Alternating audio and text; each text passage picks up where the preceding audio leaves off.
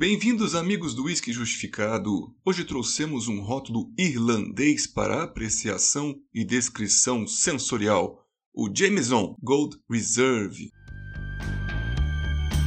Through the storm we reached the shore.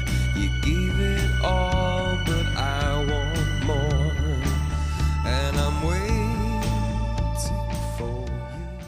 Trata-se de um blend convencional com aproximadamente meio a meio do destilado vindo de pot still e também de destilador de coluna ou de coffee, além também de um whisky com maturação e utilização de vários tipos de barris, tendo uma influência ex-vínica, ou seja, uma passagem por tonéis que envelheceram o vinho espanhol Jerez, e também uma influência americana, pois passa por barris que maturaram o Bourbon. Porém, neste composto tem uma pequena porcentagem de utilização de barris virgens de carvalho americano, ou seja, tem um diferencial.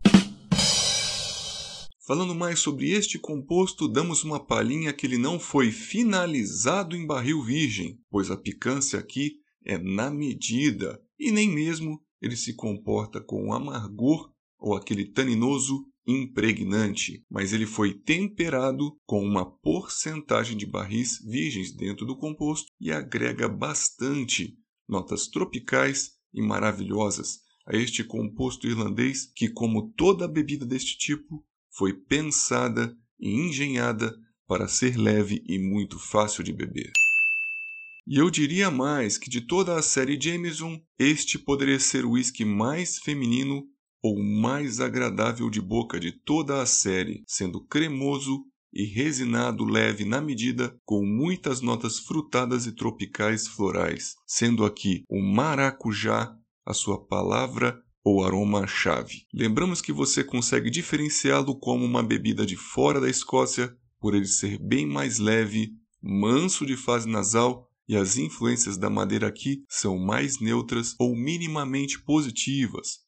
E o destilado é fruto de um destilador de coluna, ou seja, menos congenérico, com um álcool também muito agradável e integrado. A Midleton, controladora da Jameson, tem orgulho de produzirem tanto o single malt, chamado single pot still whisky, como também o whisky de grãos, podendo assim fazer uma infinidade de blends, baratear todo o composto sem precisar comprar de nenhuma outra destilaria. O lema da família Jameson tem aqui no brasão escrito Cinemeto, que quer dizer sem medo, e produziram whisky aí durante as duas guerras mundiais, a Guerra Civil Irlandesa e até mesmo durante a fase da proibição nos Estados Unidos. Dizem que a Middleton salvou a Jameson da falência pois introduziu este conceito de blend, pois um single pot still whisky puro é bem mais caro. Apesar do trevo de quatro folhas ser um símbolo da sorte da Ilha Esmeralda e muitos pensarem que o número 4 também seria o número da sorte,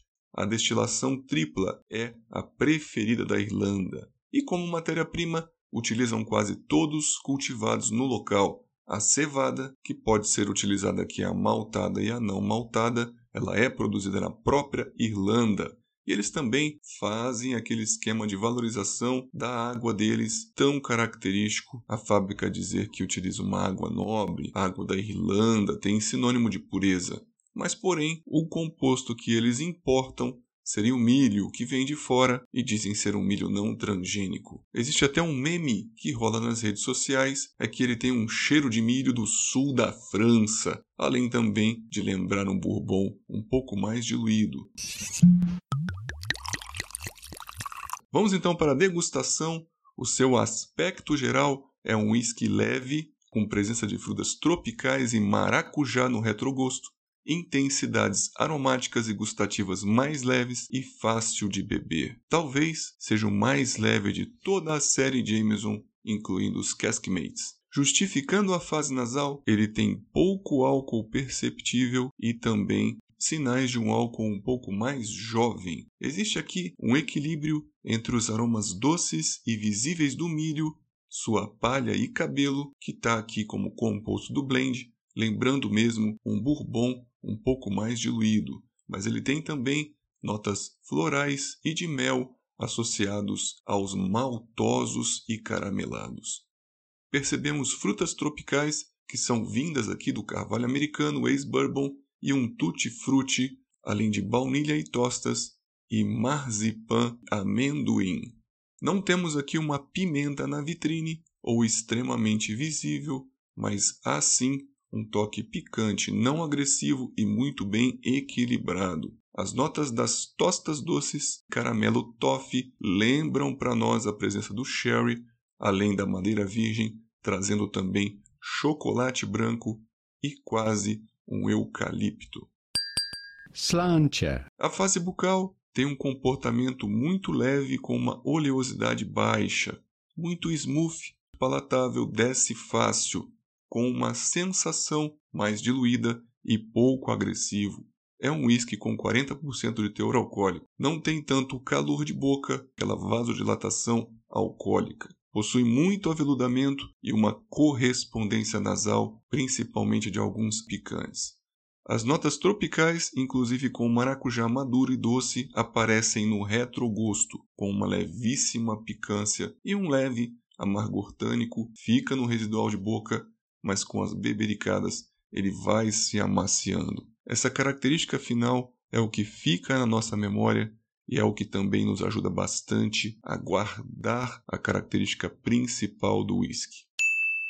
Falando um pouquinho de Virgin Oak, a gente lembra que pode ser um agregante dependendo da quantidade e da transferência tânica, além de funcionar como um antioxidante natural. Esse tipo de madeira consegue conservar muito bem a bebida e também a característica do álcool um pouco mais novo, ou seja, ele conserva um pouco mais a característica sensorial da bebida e ela acaba mudando muito pouco depois da garrafa aberta. Parece que protege da microoxidação. Um fato interessante é que esse tipo de madeira pode agregar boa potência aromática e complexidade de boca. Às vezes, num blend, ela é utilizada para reavivar, levantar a moral de todo o composto, trazendo notas mais picantes e vivas, funcionando como se fosse uma camada de sustentação, ampliar bastante a persistência gustativa. Numa experiência com madeira virgem, temos aqui também uma excelente harmonização com charutos que também são picantes e existe uma experiência positiva e positiva para os dois lados, onde vários aromas e sabores são potencializados, quebrando também a percepção da picância extrema que aparece na metade ou no terço final do charuto.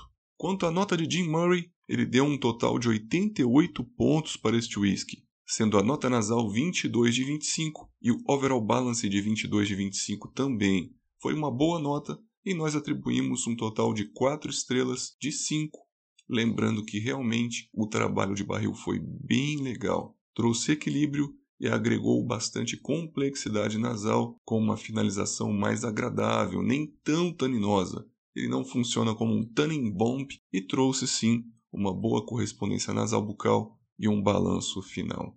Agradeço a todos então pela audiência e pela paciência. Vejo vocês nos próximos podcasts.